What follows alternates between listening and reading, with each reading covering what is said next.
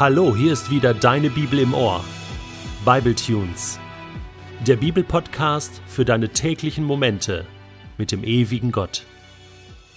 Der heutige Bibletune steht in Johannes 4, die Verse 43 bis 54 und wird gelesen aus der neuen Genfer Übersetzung. Nach diesen zwei Tagen in Sychar ging Jesus weiter nach Galiläa. Er selbst hatte ausdrücklich erklärt, ein Prophet gilt in seiner Heimat nichts. Doch als er nun nach Galiläa kam, wurde er von den Leuten freundlich aufgenommen. Denn sie waren auch beim Fest in Jerusalem gewesen und hatten alles miterlebt, was er dort getan hatte. Jesus kam auch wieder nach Kana, jenem Ort in Galiläa, wo er das Wasser in Wein verwandelt hatte. Dort suchte ihn ein Beamter des Königs auf, der in Kapharnaum lebte und einen Sohn hatte, der an einer schweren Krankheit litt.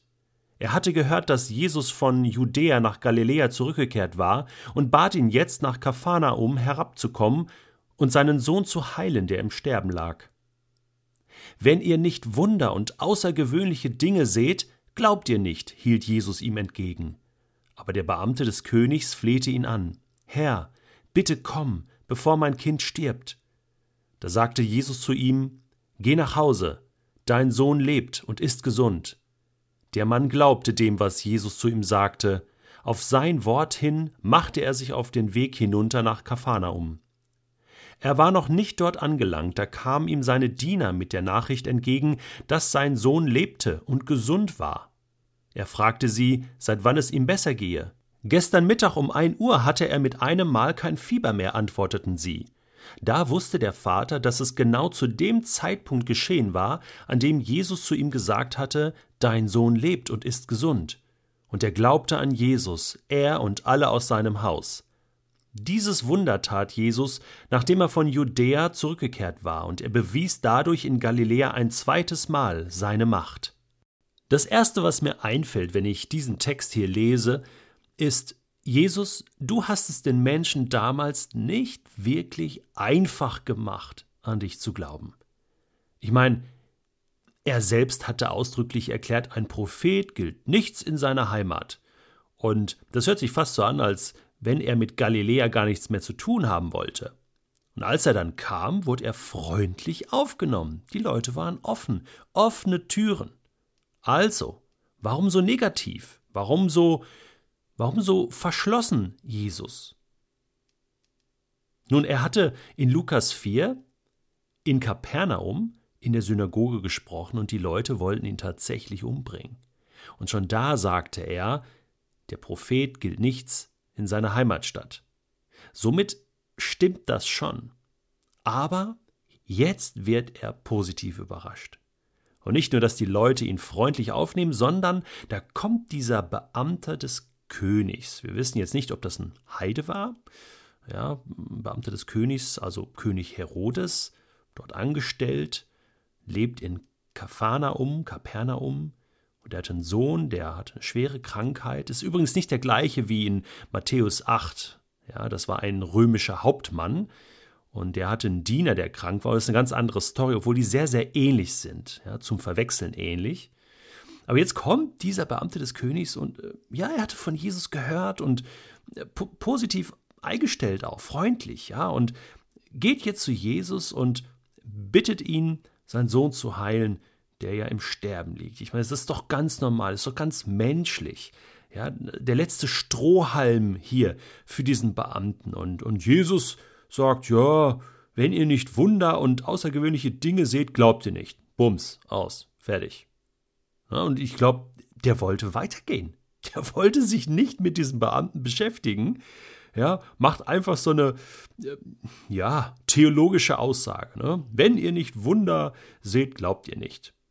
Gut, ich meine, aus der Sicht von Jesus mag das ja stimmen. Er hat ja recht. Ich meine, wie viel Wunder hat er getan? Damals in der Evangelien, wenn man das mal zusammenzählt, das, das ist ja Wahnsinn. Und wie wenig Menschen haben überhaupt geglaubt? Sehr wenig. Man könnte fast sagen, die Wunder waren zum Teil für die Katz. Der Betreffende, der geheilt wurde, okay, aber dass dadurch das ganze Volk ähm, ja, gläubig geworden wäre, nein. Gegenteil war der Fall. Sie wollten noch mehr Wunder sehen, beweise deine Macht. Und aus der Sicht von Jesus ist das ja was völlig Normales. Ich meine, er kommt vom Himmel aus der Gegenwart Gottes und, und äh, das Kranke gesund werden, das Tote wieder auferstehen, das ist ja normal im Himmel, wo es keine Krankheit gibt, wo Gott alle Macht hat im Himmel und auf Erden. Das ist aus der Sicht von Jesus völlig normal. Und was er deutlich machen will, ist ja der Punkt, dass er sagt, hey, eigentlich braucht ihr doch keinen Beweis, oder? um an Gott zu glauben. Jetzt unterstellt er das diesem königlichen Beamten ein bisschen. Ich finde das ein, ja, wie soll ich sagen, ein bisschen unfair, denn mal aus menschlicher Sicht gesehen muss ich sagen, hey, ich hätte das auch gemacht.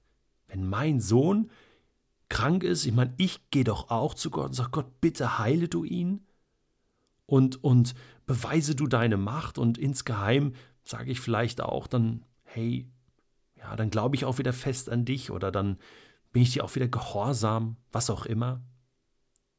Das ist menschlich. Jesus macht diesem königlichen Beamten deutlich, weißt du was, dafür brauchst du mich eigentlich nicht. Du kannst auch alleine zu Gott gehen. Warum bist du überhaupt gekommen? Bleib doch zu Hause, geh auf deine Knie und bitte Gott. Und vertrau einfach, dass Gott es gut meint. Dass Gott es gut meint, selbst wenn dein Sohn sterben würde. Das ist krass. Und diese Ebene, die ist aber für einen Vater, der gerade einen kranken Sohn hat, sehr schwierig. Und das verstehe ich.